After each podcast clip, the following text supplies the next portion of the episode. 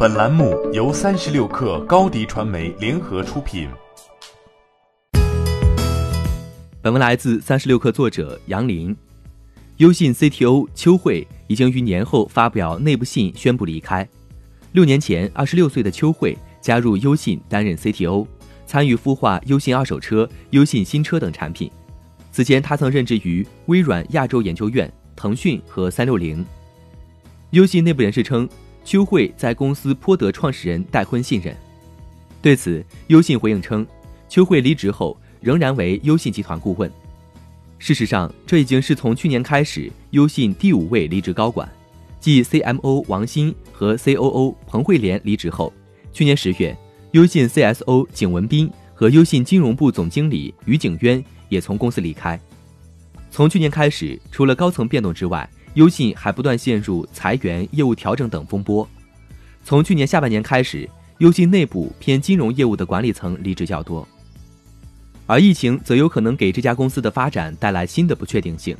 最近，他们将面临薪水下调，其中针对与业务有直接关联的岗位，采取有基本保障的休假，在休假期间，公司提供符合工作地最低生活保障标准的基本工资。有知情人士称。这一部分将占到百分之二十的比例，而针对其他工作岗位，则采用疫情期间的短期降薪，几乎从底层员工到高管都会受到不同程度的影响，降薪从百分之二十到百分之四十不等。这些调整的内部建议时间为今年二月十五号开始生效，暂时实行至今年五月三十一号。对此，优信方面表示，为了应对冲击，渡过难关。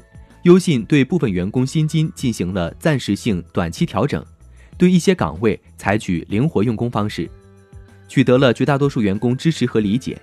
优信管理层感谢员工的理解与付出，并以身作则，率先降薪。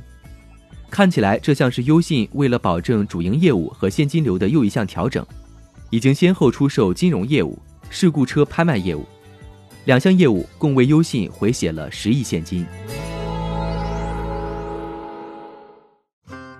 欢迎添加小小客微信，xs 三六 kr，加入三十六课粉丝群。